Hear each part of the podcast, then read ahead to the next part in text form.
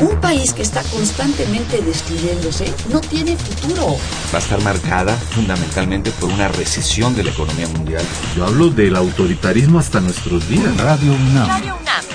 Y la Facultad de Ciencias Políticas y Sociales presentan Tiempo de análisis. Me parece que tienen que darnos ya respuestas concretas. No se puede echar a andar la reforma electoral tal y como está planteada. Tenemos que seguir luchando por defender la libertad de expresión. Un espacio radiofónico donde con tu voz construyes el debate. Tiempo de análisis. Tiempo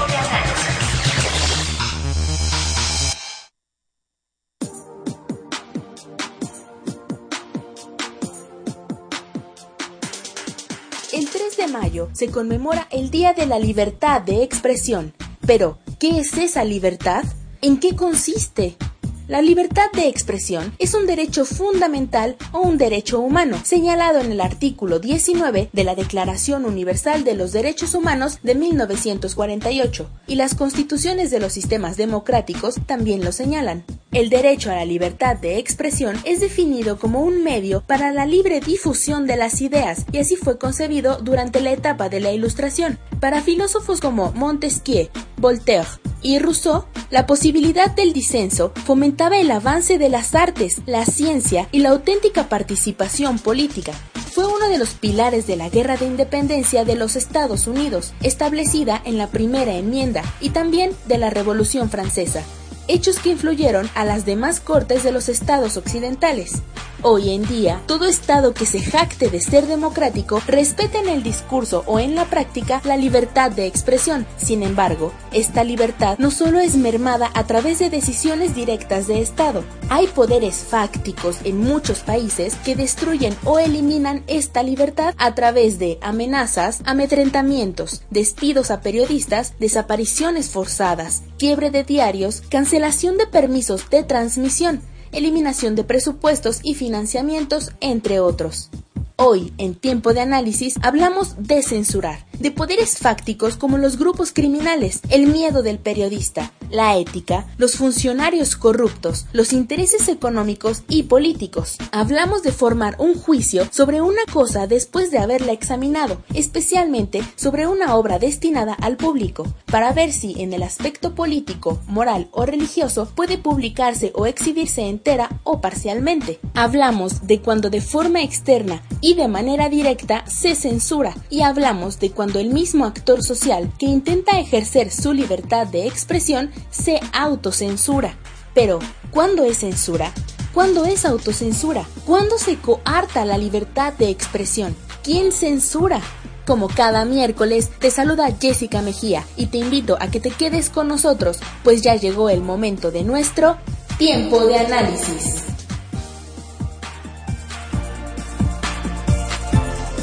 Buenas noches, les saluda Elías Lozada, esto es Tiempo de Análisis, programa radiofónico de la Facultad de Ciencias Políticas y Sociales. Estamos transmitiendo a través de la 860 de AM y vía internet a través de www.radiounam.unam.mx. Nuestros teléfonos en cabina son el 55 36 89 89 y la sin costo 01800 505 26 88. En redes sociales pueden encontrarnos en Twitter, arroba Tiempo de Análisis y en Facebook en la página de la Facultad de Ciencias Políticas y Sociales. Si les gustó alguno de nuestros programas anteriores, lo invitemos a que lo escuchen en la página de políticas.unam.mx.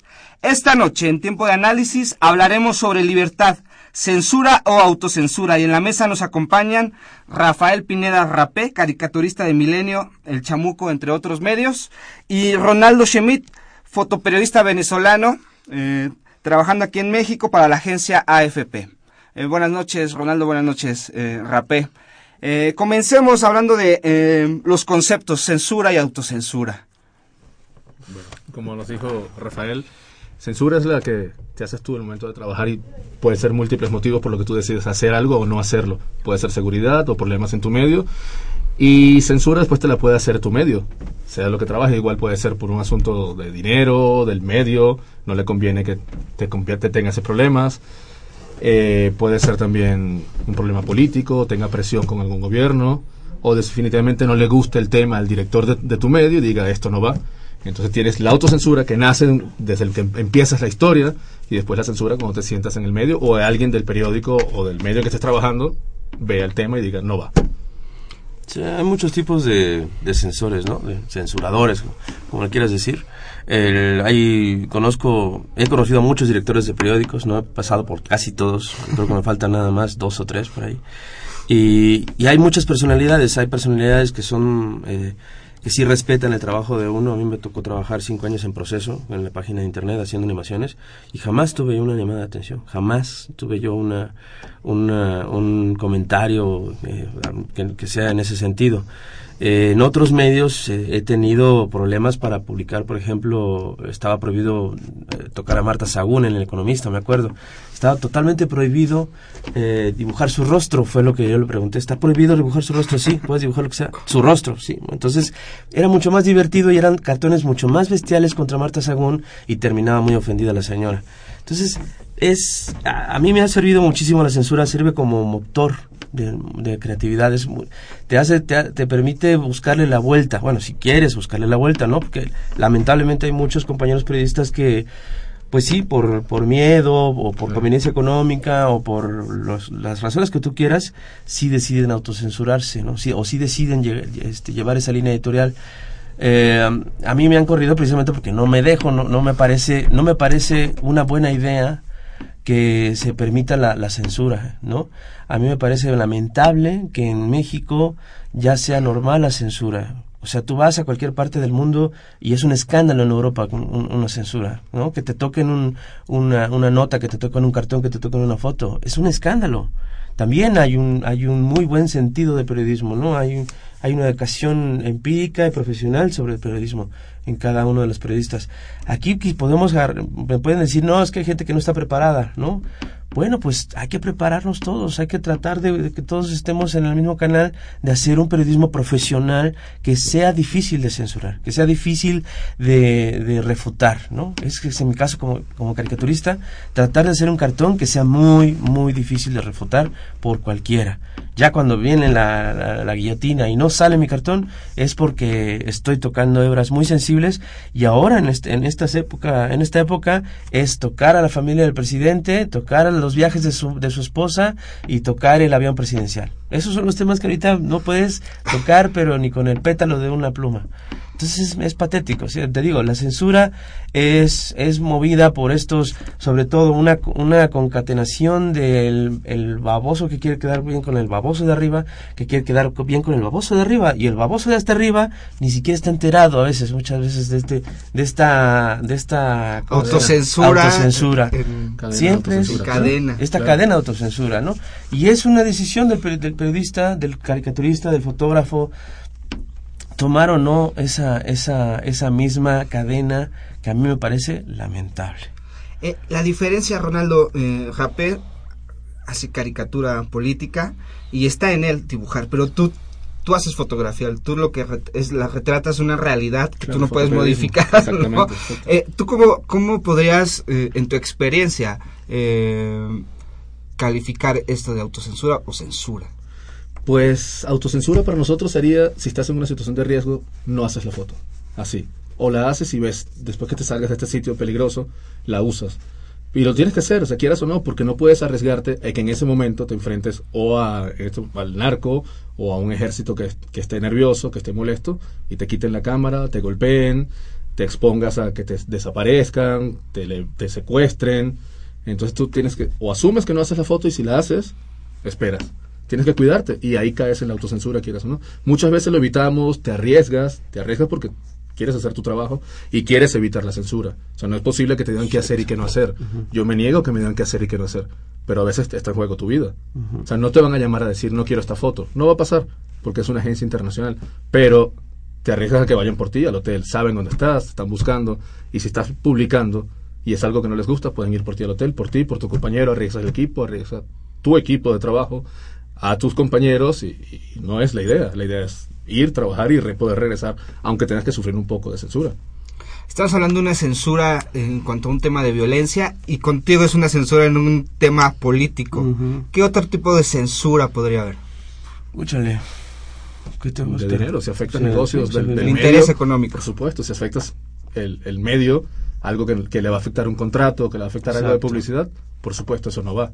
Sí, vienen de la mano, ¿eh? como te decía hace rato este, fuera del aire, sí tiene que ver una cosa con otra. O sea, un, un director de un periódico este, tiene una empresa, ¿no? Y entonces meterte con, con, con el gobierno federal o con algún, bueno, en caso del- de los periódicos en los estados, meterte con el gobierno en turno es este, perder un, contrato millonario, este, que es lo único que hace sobrevivir a un periódico. Es lamentable ver el nado sincronizado de las, de las ocho columnas de todos los periódicos en Veracruz que dicen exactamente lo mismo, ¿no? Y la misma foto del gobernador.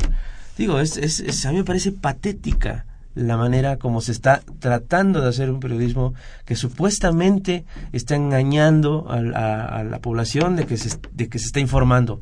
No lo están haciendo bien, es, evidente que están absolutamente este, comprados y, y- eso, y eso a- a- a- al fin y al cabo nos perjudica a todos, a nosotros, a ellos. Nosotros estamos obligados como periodistas a ser críticos de una situación política, económica, social que está de la fregada y hace que exista esta violencia.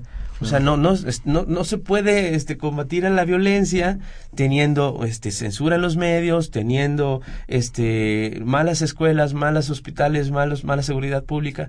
O sea, estamos todos, es, es un círculo vicioso de la tiznada que lo único que tenemos que hacer nosotros es evidenciar que se está haciendo las cosas mal y que esto es, el- y que eso es- es- se está robando el dinero que debe de usarse para hacer las cosas bien y evitar ese- esa violencia que, que nos, nos friega a todos, ¿no? Eh, tú tienes 15 años en México, Ronaldo, y tú tienes, más o menos tienes 20 años como caricaturista, un Más, poco más. casi, un poquito, ya casi. Un poquito más de 20 años.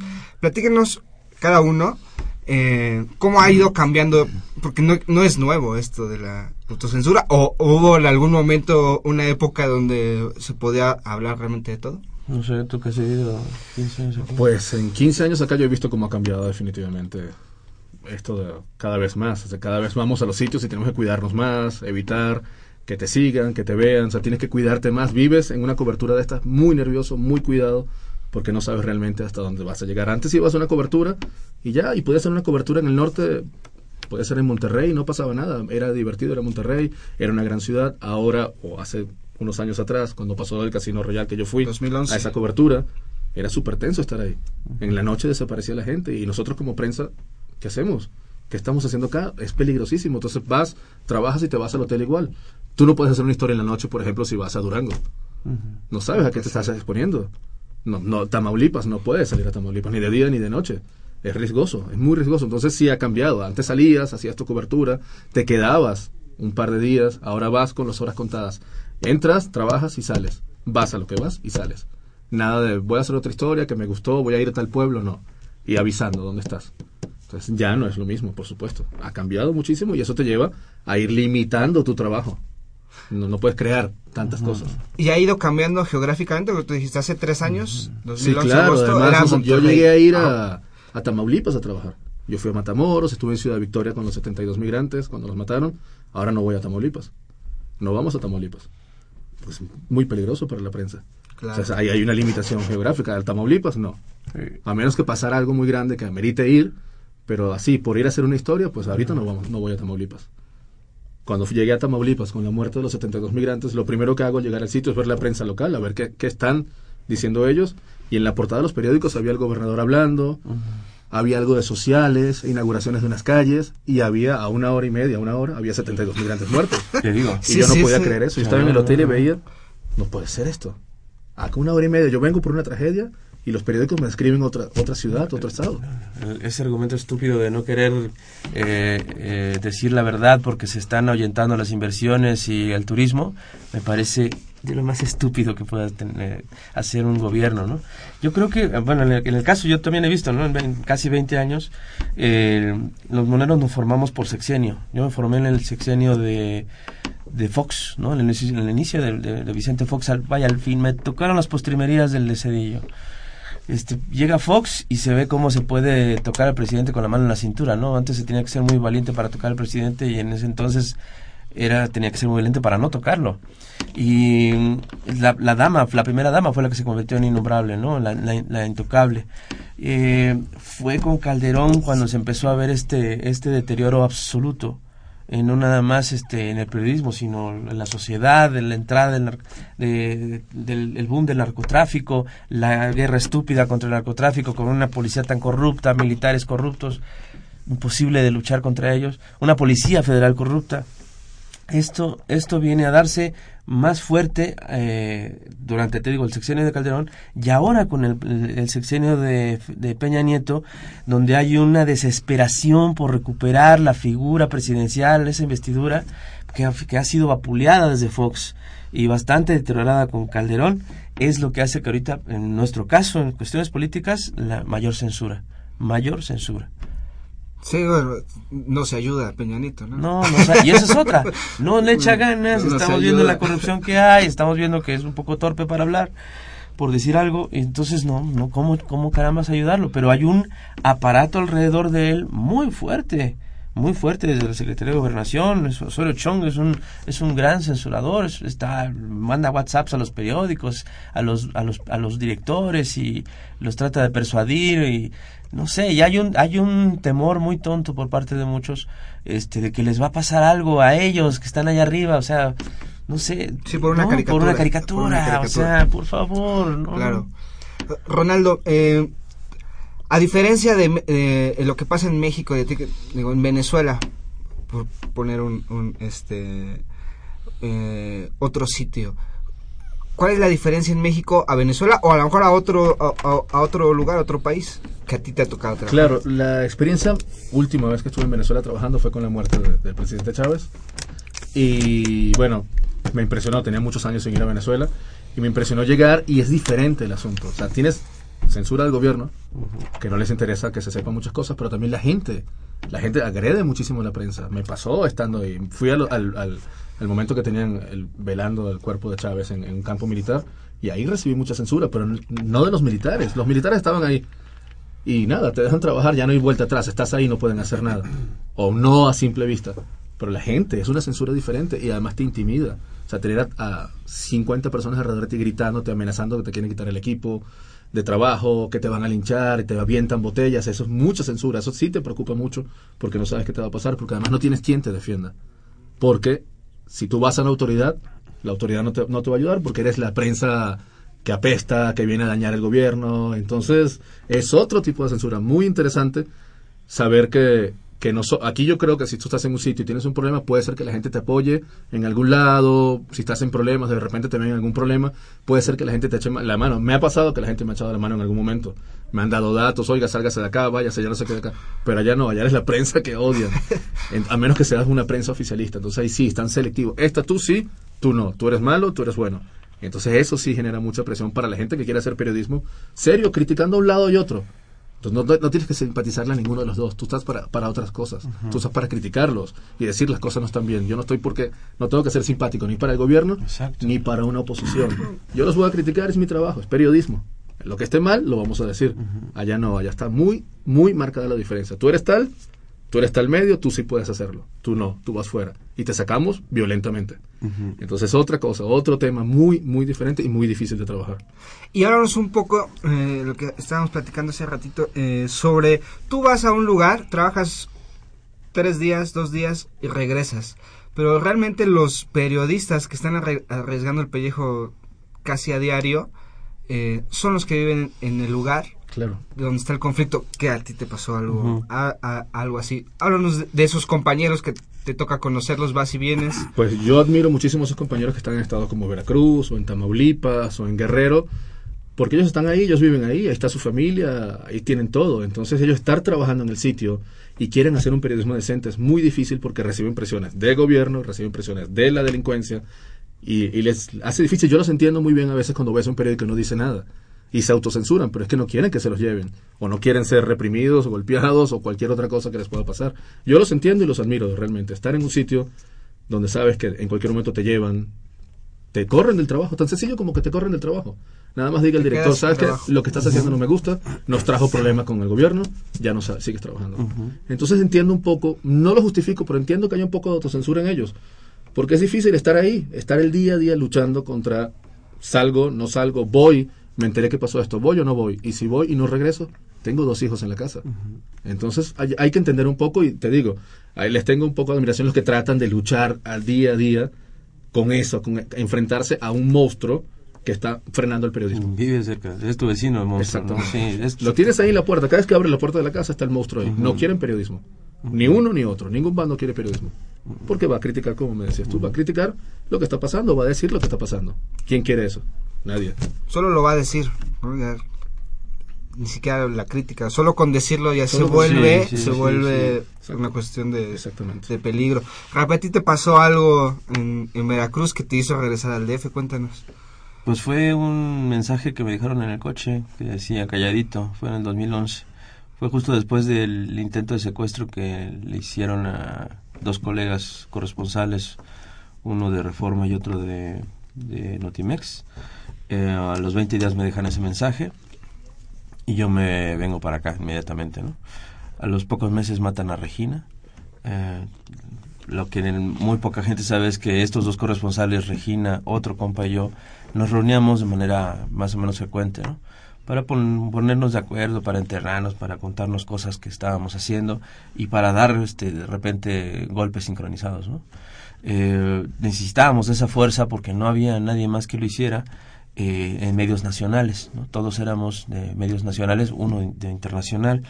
Eh, y es por eso que nos, nos convertimos en personajes muy incómodos. yo me salgo de ahí este, y he podido trabajar, o sea, yo no he dejado de trabajar en medios nacionales y decir lo que está pasando. Eh, en Veracruz. O sea, algo que a, mí, a nosotros nos toca es estar muy pendiente de lo que está pasando en nuestros estados, a pesar de que estamos trabajando en medios nacionales y que pocas veces nos dan, nos dan un espacio para hablar de estos temas locales, ¿no? de estos temas regionales, a menos que sea una noticia muy fuerte, ¿no? Ya lamentablemente ya se está convirtiendo en una en una noticia que no sorprende el asesinato de un periodista, acaban de matar a otro este con un, el nuevo nuevo el nuevo modus operandi de que este te mato y te, te tiro este, unos kilómetros pasando la frontera para que no no es mi problema. no es mi problema no como lo que acaba de pasar de, llevar el, el, cuerpo matarlo ahí a unos kilómetros este, la frontera con Oaxaca.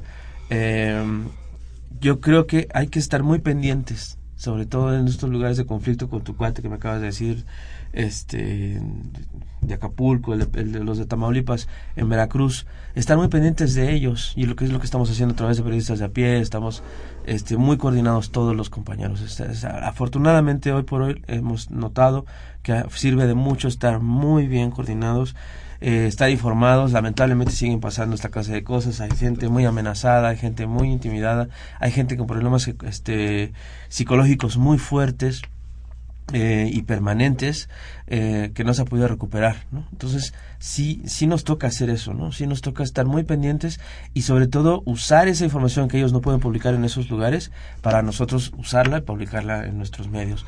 O sea, si nosotros tenemos un poco más de audiencia, los, los, los, periodistas de acá afuera, los medios nacionales, eh, o usar incluso nuestras plataformas digitales para eso, es, es eh, eh, no, no quedarse callado. Si tú me cuentas ahorita este caso del fotógrafo que ya fue amenazado en un bar y todo eso, a mí me preocupa. Ya, ya ahorita tengo que ver quién es, si está recibiendo ayuda, si están enterados en periodistas de a pie porque necesitamos estar muy pendientes de esa clase de casos, o sea, cuidarlos entre todos y estar monitoreados, porque no hay nadie, o sea, la gente no sabe que los que tienen un obturador, una, una pluma, una lente, o sea, un micrófono, somos personas, somos personas y estamos llevando eh, una, una, cosa que se llama información que es un bien común y que nos sirve para todos para tomar decisiones. O sea, creo que sí hay que ser más, hay que prestarnos más atención. ¿No? Como, como periodistas, no, no estoy de acuerdo con que seamos este, nosotros parte de la noticia. Lamentablemente ya somos parte de la noticia porque está pasando esta clase de cosas, amenazas, asesinatos. Hay más de ocho mil desplazados al interior y para y afuera. O sea, periodistas que no pueden vivir en sus, en sus lugares de origen precisamente por las condiciones en, las que se están trabajando.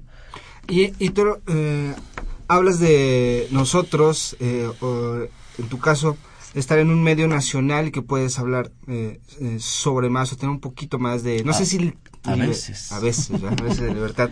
Pero, ¿qué pasa en Veracruz? Tú eres de allá, tú eh, trabajaste ahí, saliste ahí. ¿Y qué pasa en concreto? Digo, a lo mejor de forma general eh, podemos darnos una idea, pero tú, ¿qué podrías decirnos? ¿Qué pasa en Veracruz que a lo mejor la gente no sabe? Yo creo que la, mucha gente ya lo sabe. Está pasando que, que desde el gobierno de, Fidel Herrera eh, empezó una invasión por parte del, crimen organizado de, de, una manera exponencial y llegó para quedarse. Y puede cambiar de cara y se están peleando la, el changarro. Pero es una es una cosa terrible la que se está viviendo. Hay un hay un total una indiferencia por parte del gobierno hacia estos asuntos hay un, una no sé si hay o no hay una estrategia pero está hecha con las patas para poder este dar seguridad pública no tiene que intervenir la marina tiene que intervenir el ejército no existe una seguridad pública decente el titular es un inepto cínico Ah, y, te digo, no se puede decir nada de lo que está pasando porque para ellos es atentar contra el turismo y las inversiones. Entonces, nosotros los periodistas somos enemigos, somos los malos veracruzanos, y está escrito muchas veces por ahí, somos los boicoteadores, ¿no? Porque hicimos que se saliera el High Festival, porque nos parece cínico que se tome la foto el gobernador con Salman Rushdie, un perseguido internacional, pero tiene sobajados, sometidos, intimidados, ¿no? A los periodistas locales. Con Duarte se recrudeció. Con, con Javier Duarte, Javier Duarte está demostrando una ineptitud, una ineptitud histórica. Jamás se había visto a un político de tan poca inteligencia, de tan, de tan poca madurez emocional, este, con, con, cero capacidad para poder llevar un Estado. Este cuate no debe ser, pero ni jefe de manzana. O sea, no, no podría este, ser parte de, un gobierno en donde tienen un problema tan brutal del narcotráfico, crimen organizado, pobreza extrema en todos sus, en la mayoría de sus municipios. O sea, me parece lamentable. Y aparte te enteras cómo se están robando el dinero de una manera tan cínica por parte, de parte del gobierno federal, cómo bajan recursos federales para, eh, para embolsillárselos. No sé, estoy muy molesto, muy, muy molesto. Para eso aquí, y suelo decir muchas groserías cuando estoy muy molesto y soy jarocho, pero he aprendido a limitar, a limitar autocensurarme últimamente. eso es autocensura. Vamos a un corte y regresamos de, pues, qué hacer, ¿no? O sea, o qué, cuáles son las alternativas, cuáles son eh, los medios, a lo mejor los medios digitales eh, eh, ahora se presentan como una, una muy buena alternativa. vamos a una pausa y regresamos. Políticas invita. Conoce las actividades académicas y culturales de nuestra facultad. Cine, seminarios, conferencias, exposiciones, coloquios. Políticas invita.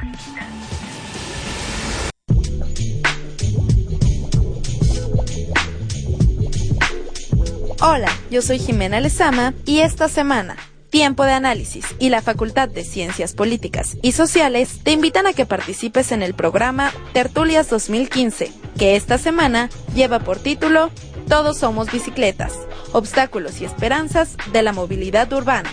En la Ciudad de México es reciente el reconocimiento de la bicicleta como una opción de movilidad y de transporte. Apenas el año pasado se promulgó la Ley de Movilidad, que no solo incorporaba, sino que daba prioridad al ciclista, si bien la movilidad en bicicleta resulta una buena opción ante problemáticas como la contaminación, congestión vial e incluso para aumentar la calidad de vida de los que a diario transitan por esta ciudad capital, también hay nebulosas alrededor del uso de la misma. Los invitados abordarán las distintas visiones de moverse en bici. Elia Acosta, de Básica Studio, nos hablará de esta como instrumento revolucionario y anticapitalista. Agustín Martínez, de Bicitecas, explicará por qué ve en la movilidad ciclista la posibilidad de una ciudad más humana.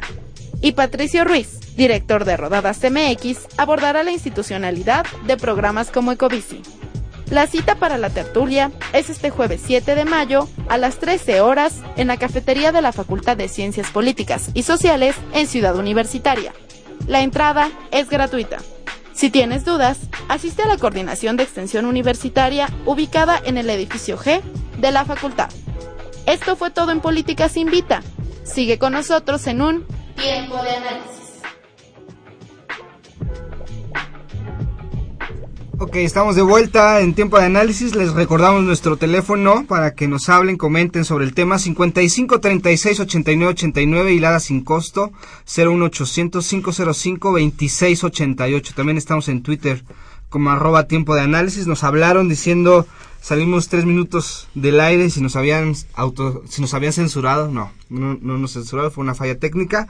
Seguimos aquí hablando de censura, autocensura en el periodismo y nos quedamos con las nuevas plataformas o las, las alternativas de nosotros los periodistas para, para librar esa, e, la censura, e, e, ese cerco.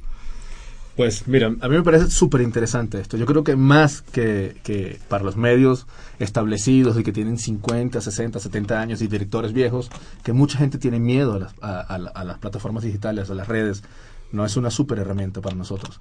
Te, te, mantiene alimentado además de lo que está pasando. Por supuesto, hay que sacar con una pinza porque hay mucha basura en eso, pero si tienes señales de alarma y a la hora de, que estén pasando cosas grandes, te, es la forma más rápida de hacerlos ahí y eso te lleva después a investigar.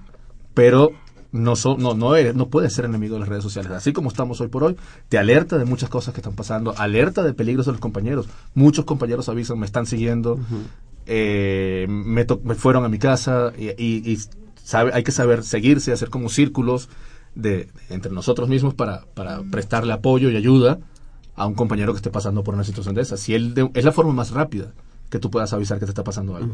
O dar hasta un protocolo de seguridad con tus compañeros. Estoy en tal sitio, eh, voy a tal zona, es muy rápido o los compañeros te pueden estar avisando. Entonces, creo que es una gran herramienta y nos sirve además te saca, puedes sacar muchas cosas que los medios no. Exacto. esto, esto de que el tal periódico decide no sacar esto, no importa. Hay 300 personas que vieron lo que pasó y lo van a seguir. con fotos, con texto, con video ahora. O sea, ya es mucho más difícil que tú escondas las cosas. No importa. Y eso pienso yo que va a animar a los medios a decir, bueno, vamos a parar la censura, porque si no lo digo yo, lo va a decir el señor de enfrente. Ah. Yo no voy a poner la foto, pero los señores de enfrente hicieron 20 fotos. Y están las fotos. Y bueno, el medio no va a tener la foto el, el, consumidor de noticias no va a tener la foto a lo mejor de calidad o el video de calidad, pero va a saber lo que pasó. Los casos estos últimamente de los policías que han golpeado gente. Sí, el de Pachinga, no, no, y lo que pasó acá hace unos días, el de la moto ah, que claro, claro, aquí en la Eso no lo va a tener ningún medio primero porque no está no somos omnipresentes. Exacto. Pero generó un precedente interesante. El policía creo que ya tuvo lo, tuvo un problema en su en su con sus jefes y lo, apartaron y hay una investigación. Eso va a suceder gracias a las redes sociales. alguien está pasando ve lo que está sucediendo, hace el video, lo sube a las redes sociales y todo el mundo se enteró. No hay forma de que nosotros estemos en todos lados. A veces puedes estar en un sitio, sucede algo y lo tienes o llegas. Pero esto de las redes sociales es bastante interesante para distribuir cosas que no vamos a saber a través de los medios. Y segundo, porque creo que más adelante van a animar los medios a decir, si no lo decimos nosotros, lo va a decir la gente. Entonces vamos a bajar un poco la censura. Es posible que tengamos que decir las cosas más abiertamente. Antes no, a lo mejor un medio no se atrevía a decir algo de esto como lo del policía. A lo mejor tocar la institución de la policía del DF, nadie se hubiese atrevido, pero la gente lo está haciendo. Entonces enseguida estaba en todos los medios. Porque si ya estaba en Facebook, estaba en YouTube, el video estaba en todos lados, los medios lo van a repetir porque además hay un interés del público por esas cosas. Entonces, al ser un negocio los medios, van a decir, mira, ¿la gente lo ve en YouTube o lo ve en mi portal? Que lo ve en mi portal. Entonces es interesante, puede saltar, puede ser una barrera para saltar un poco la censura, que antes era tan blindado los medios, esto no va y no va. Ahora, si no está aquí, lo veo en otro lado. Otro ejemplo, digo, y eso fue la semana pasada, y al igual la semana pasada, lo que pasó con Peña Nieto, se equivoca con los estados y a Lagos de Moreno lo has estado y a León lo has estado. Y eso no, en los noticieros no lo vimos, eh, se bajaron muchos videos de YouTube, pero todos lo encontrabas. Claro. El video lo encontrabas, ¿no? Y entonces es una forma ya también de saltar y como tú dices, o sea, no necesariamente tienes que esperar a, no, y hoy por hoy lo que esté, el 2, el 13. Lo que esté en, en, las redes sociales ya no lo puedes desaparecer, eso ya no es tuyo. O sea, tú puedes tomar una foto nosotros acá y la quitas enseguida, ya no, ya no eres dueño de esa foto, esa foto ya está en todos lados. Es imposible perseguirla. El que cree que puede controlar las redes sociales está, bastante atrasado, de verdad. Es una gran herramienta, como bien dice aquí mi compadre. Sí, es, o sea, el seguir a los, a los reporteros de la fuente, por ejemplo, a mí me sirve muchísimo porque te enteras en así en tiempo real de lo que está pasando en la conferencia de prensa. Es mucho mejor que tenerse propia en casa, o sea, o, bueno, con, con, un canal de televisión de noticias 24 horas lo tienes. O sea, se convierte en una excelente manera de protegerse ¿no? Entre nosotros, o sea, como todo lo que mencionó, estoy absolutamente de acuerdo. Lo único que agregaría es que precisamente por eso es que el gobierno y los y los medios de comunicación tradicionales le tienen tanto miedo a este nueva a esta nueva manera de Esta comunicarse, ¿no? Es una es una generación eh, y la generación y esta generación tiene que aprovechar eso, o sea, tiene que aprovechar esta enorme posibilidad para eh, comunicar y comunicarse. Y, por ejemplo, tú colaboras en Milenio Diario y también en El Chamuco. ¿Qué diferencias hay? abismales. O sea, nosotros somos una, una revista que se dedica tradicionalmente a criticar absolutamente todo, ¿no? Y no tenemos ninguna ningún convenio comercial con nadie. O sea, y si los tenemos, nos vale, ¿no? Nos metemos con todos y contra todos. Hubo una época en la que el propio eh, gobernador de Oaxaca, Ulises Ruiz, se, anunció en publicidad y en las páginas que, que siguen, yo pues, le daba una paliza este, monumental. Por supuesto, dejó de contratarnos. Pero esa es una, esa es una de las, de las ventajas que tenemos como revista, ¿no? Creo que sí somos una revista que que ha respetado esa tradición de la caricatura de irse contra todo a pesar de que no cobramos un centavo de ventas o de publicidad. Eh, hemos tenido muchos problemas, ¿no? Embates, este, como auditorías federales y cositas por el estilo, que en- han vapuleado muchísimo nuestras finanzas, pero pues no nos dejamos, no nos dejamos ni nos dejaremos. O sea, no podemos permitir que se cierre un espacio este tan importante como este este como quisieron como hicieron con Aristegui como como han hecho con otros lugares o sea eh, las diferencias te las te las estoy dando hablando de la revista El Chamuco las otras todo el mundo las conoce Sí, claro. Eh, Ronaldo, mm, podemos hablar un poco de. Tú, como eh, fotoperiodista de una agencia, eh, tú trabajas en una agencia, tú entregas tus fotos. Pero también hay casos de fotoperiodistas que su, su trabajo eh, se independizan o- o también son freelance y pueden trabajar también para sus propios proyectos y es donde a lo mejor ellos no se, no se autocensuran y sacan eh, eh, eh, documentales muy interesantes te platicaba el documental de narcocultura de Saul Soares, eh, un israelita judío que, que hizo un trabajo fenomenal eh, en Ciudad Juárez. ¿Esa es una alternativa para un fotógrafo o, o es muy lejano ese tipo de trabajo? Bueno, tendrías que tener mucho tiempo. En mi caso sería muy difícil. Nosotros, como te decía, si yo voy a Juárez, va a ser una historia, voy tres días y regresamos, las agencias están produciendo 24 horas al día de información. No tenemos tiempo para hacer grandes historias. Tendría que en mis tiempos libres hacer algo así. El trabajo de Saúl se ve que le tomó muchísimo tiempo. Él empezó con la cobertura de todo esto del narcotráfico y se ve que lo animó, descubrió una gran historia ahí y la hizo muy bien. Es muy interesante. Me imagino que le quedará todavía más por decir, le quedó muy bien. Pero el asunto de- del fotoperiodismo de agencia es muy rápido. Nosotros estamos haciendo, hoy estoy haciendo esto, mañana otra cosa, viajo, regreso con una historia, un día hago deportes, otro día hago algo de política, manifestaciones, voy a Guerrero. O sea, no te queda mucho tiempo para hacer ese tipo de cosas. La- el ideal sería tener ese tiempo, tener el patrocinio, porque pasar tanto tiempo viajando, produciendo, después la postproducción de todo Sí, ese sí. video, eso es mucho dinero. Se ve que él consiguió buenos patrocinadores, lo hizo muy bien. Y bueno, los freelance tienen el gran problema de que no tienen tampoco el apoyo de un medio. Ellos tienen que ver dónde sacan ese dinero. Saúl lo hizo, no sé cómo, cómo, cómo, cómo habrá funcionado su, el financiamiento. Y, le salió bastante bien. Para los freelance es más difícil hasta producir. O sea, que saben que hay una historia en Juárez, cuánto voy a gastar en el boleto, cuánto voy a gastar en el, en el, en el hotel y después a quién se lo vendo. Entonces se pierden muchas historias que mucha gente tendría ganas de hacer y se pierden porque también es muy difícil para ellos. Claro. Vamos a ir a, a una pausa, pero eh, regresando, ¿cuáles son tus caricaturas que han sacado más ámpula? Que te digas, ah, esta, eh, esta- por esta me corrieron. ¿No? Vamos a, vamos a una pausa y regresamos en tiempo de análisis. Políticas Invita. Conoce las actividades académicas y culturales de nuestra facultad. Cine, seminarios, conferencias, exposiciones, coloquios. Políticas Invita.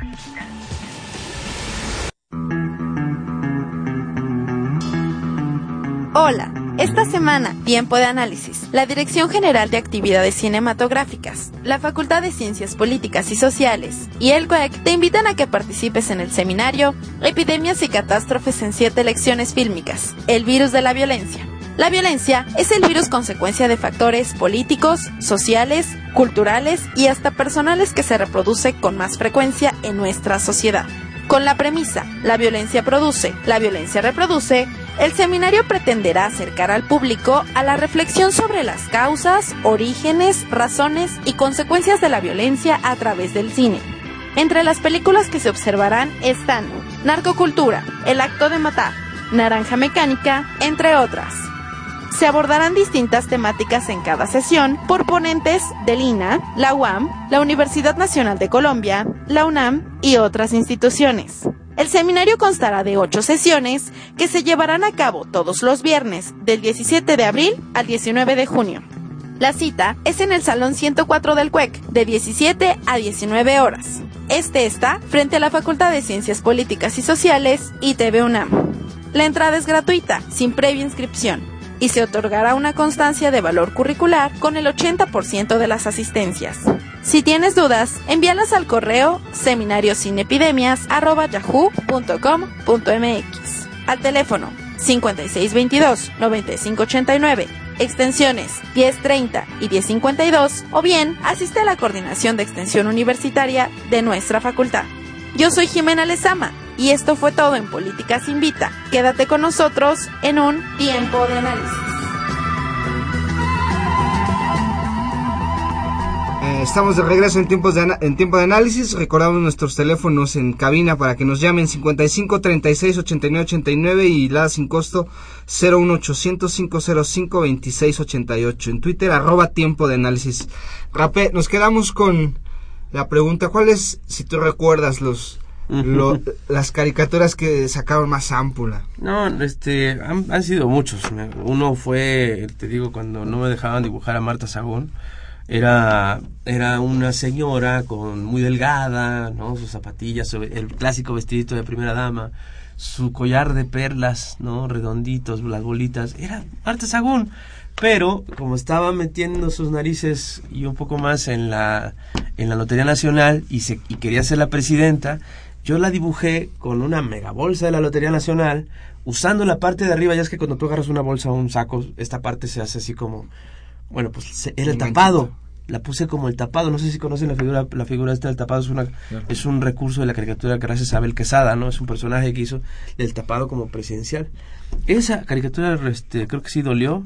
Este, dolió una que hice en el, en, con Calderón, eh, porque fue un fue la fecha, yo tenía que ser una calaverita porque ya estaba cerca el 2 era el 2 de noviembre o el 1 de noviembre. Entonces yo dibujé a, a un a Calderón este sacudiéndose del zapato una calaverita de, del cráneo de Muriño. A los dos días se me muere el cabrón. Perdón por el, por el cabrón. Entonces, eso, ¿tú qué sabías? ¿No? Y me hablaban de algunas estaciones de radio para preguntar, ¿tú qué sabías? ¿Por qué pones ¿Por qué, por qué, por qué estás haciendo, dice, eh, ¿cómo se llama? Este, de pitonizos diciendo que se murió, se moría este cuate. Le digo, no, a ver, tranquilos, o sea, simplemente era un cartón, una calavera que tenía que hacer porque era el Día de Muertos. No sabía que iba a que exactamente se iba a, deshacer sin querer de, de un niño de esa manera. Y a lo, largo de mi historia han sido muchos cartones, muchos, muchos cartones. El último fue que causó un escosor que casi me corre en el periódico fue porque no me publican Milenio un cartón sobre la portada de Time, donde ponen a Peña Nieto salvando a México. Entonces mi cartón decía Timo, ¿no? Y entonces nada más era Timo atrás y, estaba Peña Nieto así muy, muy, muy habido. Este, pues, no, no salió y la gente me preguntó y yo contesté, no, pues quién sabe por qué no me lo publicaron. Entonces, ¡fum! Carmen Aristegui me lo pone en, en, en su página y se convierte en la nota más comentada de ese viernes, ¿no? Todo el mundo, compañeros, amigos, desconocidos y todos, hablaron de eso y entonces sí, sí hubo ahí un rollo ahí de, ah, ¿qué pasó? Le dije, pues no lo publicaste. O sea, no se puede ya no, publicarte, y más cuando tu, tu, trabajo es esperado. Y a mí me da muchísimo gusto que la gente esté esperando mi trabajo. Eh, decía Javier Solórzano alguna vez, el periodista tiene que tener siempre las maletas hechas. Y no precisamente porque te toque ir a cubrir algo. ¿no? No, no, no, Sí, sí, hay que estar...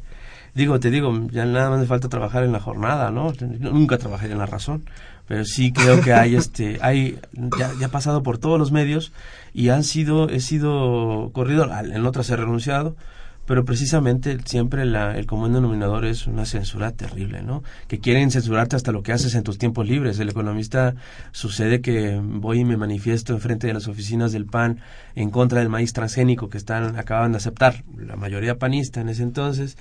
Este, hacemos una manifestación pacífica haciendo monos, ¿no? Cartones gigantes, Elguera, el Fisgón, este Vicente Rojo y yo, ahí Cintia Bolio y este ah, no puedes hacer eso este oye pues son mis tiempos mi tiempo libre tú nada más tienes que aceptar mi cartón todas las tardes y ya no que no qué o sea no simplemente hay que darse tú a respetar. un contrato de sí de, nada yo no tengo un contrato con nadie o sea yo creo que hay que hay que respetar tu trabajo hay que respetar tu tiempo libre hay que respetar este tu medio pero con cierto ajuste no o sea creo que sí hay que ser muy cuidadosos de que quien firma soy yo ¿no? No soy ilustrador del, del, punto de vista de nadie más que mi opinión.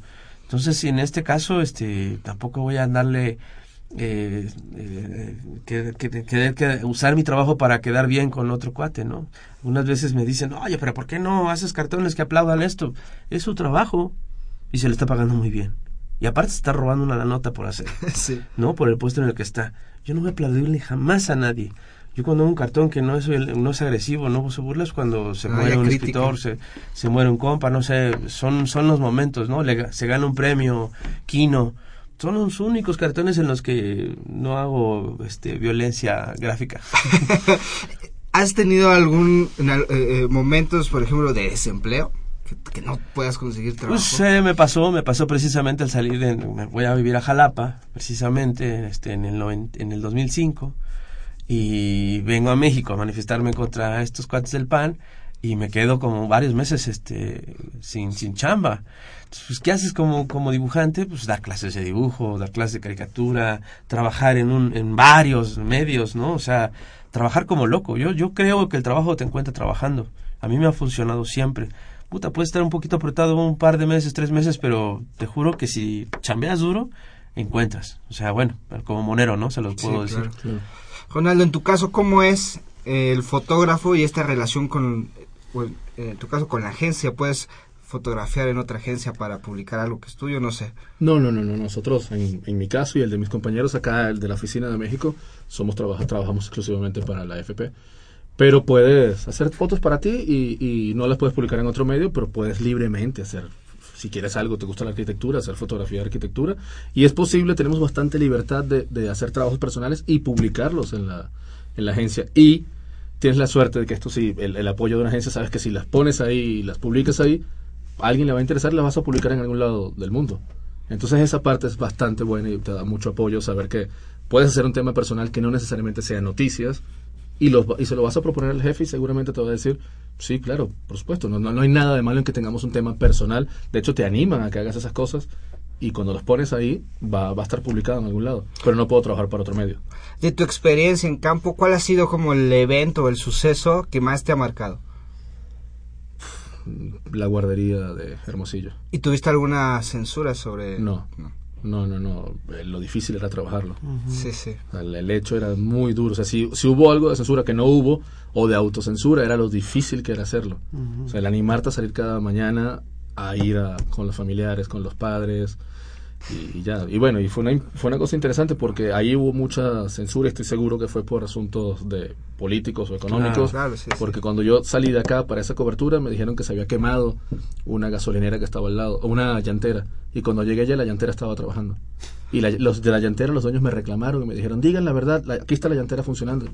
Señor, yo no sabía, lo que me llegó a mi información es que se había quemado la llantera. Vea la llantera, aquí está funcionando y esta es la guardería quemada y nosotros no tenemos nada que ver. Al contrario, ayudamos a apagar el incendio junto con los señores de la gasolinera.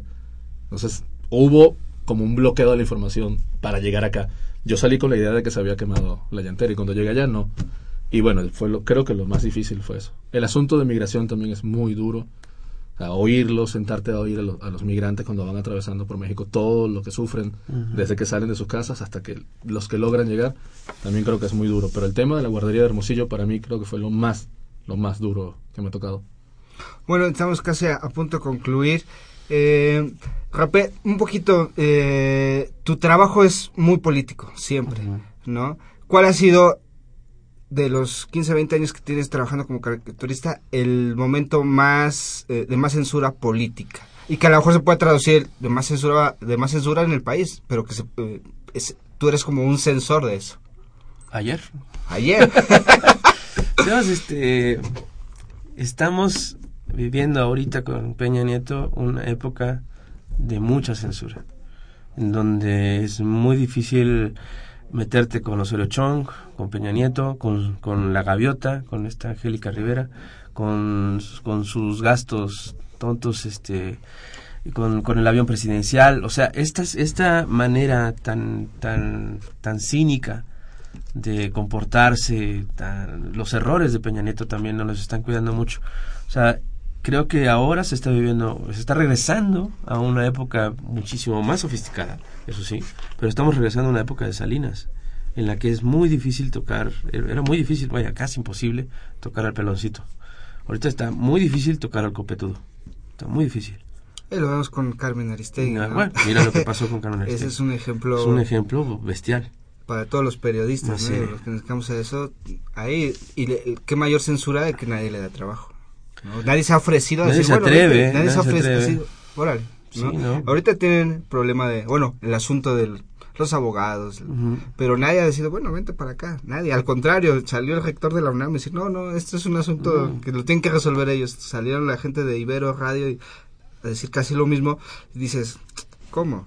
Si es un, es- es un personaje que te- garantiza rating. Es un personaje Pero que... se meten en problemas, se meten en problemas y, y este, a la gente no le gusta meterse en problemas y creo que eso es, eso es donde yo me doy cuenta que sí estamos en la época del...